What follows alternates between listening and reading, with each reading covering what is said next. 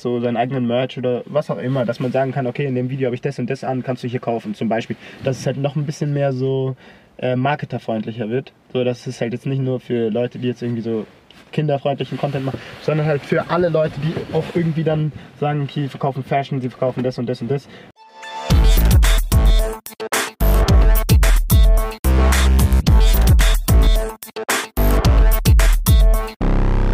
Ja, meine erste Erfahrung war auch, ich bin 8 Uhr in der Früh in der U-Bahn gefahren, so, weiß nicht, ich hatte mein erstes virales, zweites virales Video, keine Ahnung, ging halt so langsam, langsam los.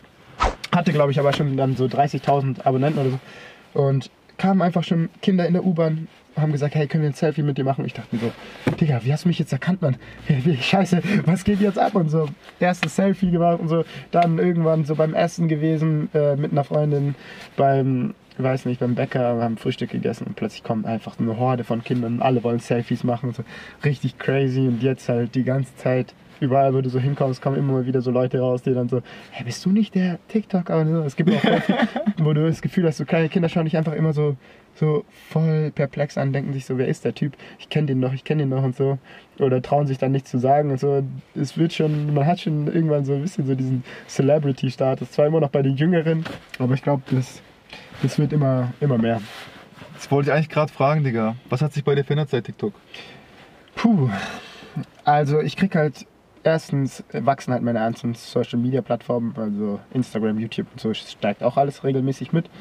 Und ich krieg halt sack viele Anfragen. Also ich jeder schreibt mir halt auf Instagram und ich habe halt dann immer, weißt du, dadurch, ich habe so einen Creator-Account, kann halt sozusagen einteilen in Allgemeines und Hauptordner und so. Mhm. Und dabei, ich krieg halt, mein allgemeiner Ordner ist halt jeden Tag irgendwie so 100 bis 300 Nachrichten oder so, wo halt irgendwelche Leute irgendwas wissen wollen oder mit mir reden wollen oder was auch immer. Und ich versuche halt schon Community loyal zu sein und irgendwie mal Mhm. Antworten zu geben.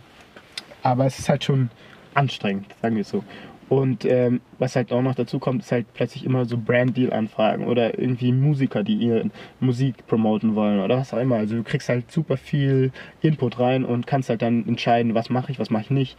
Und ähm, ist das Projekt was für mich oder nicht. Und du kannst halt aber, also es passiert halt super viel. Es ist halt wie dein eigenes Marketing-Tool, um, um sozusagen Jobs zu bekommen, um Reichweite zu bekommen, weiß ich nicht. Und du kriegst halt dadurch auch ein ganz anderes Standing, kannst halt theoretisch dann mit allen TikTokern kooperieren und fliegst irgendwo hin oder fährst irgendwo hin. Und jetzt, wie gesagt, ich fliege morgen nach London einfach so, weil mir jemand über TikTok, also über TikTok meine E-Mail-Adresse rausbekommen hat, Flug, Hotel, alles gebucht und wird halt dann geshootet und es, es ergeben sich einfach so krank viele Möglichkeiten, was kein Mensch erwartet, weil alle immer so, oh, da sind nur Kinder und so. Und dann kannst du halt aber wirklich Geld damit verdienen und es ist halt auch wie soll ich sagen, es ist, es ist einfach so ein äh, Türöffner für vieles und halt eben auch, um deine ganze Social Media Reichweite zu steigern.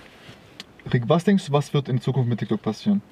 Also ich glaube, die Plattform wird sich um einiges weiterentwickeln und noch viel mehr freundlicher für die Creator werden, so dass sie schneller und besser Geld verdienen können und so, glaube ich sehr. Also dass man besser Links einbinden kann und so weiter, dass man sozusagen ähm, seine eigenen Produkte vielleicht verkaufen kann, eines Tages so seinen eigenen Merch oder was auch immer, dass man sagen kann, okay, in dem Video habe ich das und das an, kannst du hier kaufen, zum Beispiel. Dass es halt noch ein bisschen mehr so äh, marketerfreundlicher wird, so dass es halt jetzt nicht nur für Leute, die jetzt irgendwie so kinderfreundlichen Content machen, sondern halt für alle Leute, die auch irgendwie dann sagen, okay, sie verkaufen Fashion, sie verkaufen das und das und das. Also ich glaube, es wird auf jeden Fall in dem Bereich noch einiges sich verändern auf TikTok. Und ich glaube, es wird halt auch für die älteren Leute immer mehr interessant, weil ich meine, es kommen halt diese ganzen Rapper und alle, jeder, ich habe das Gefühl, jeder YouTuber, jeder Rapper, alle haben irgendwie das Geld gerochen und jeder kommt jetzt. Wenn dir das Video gefallen hat, dann lass gerne ein Like da.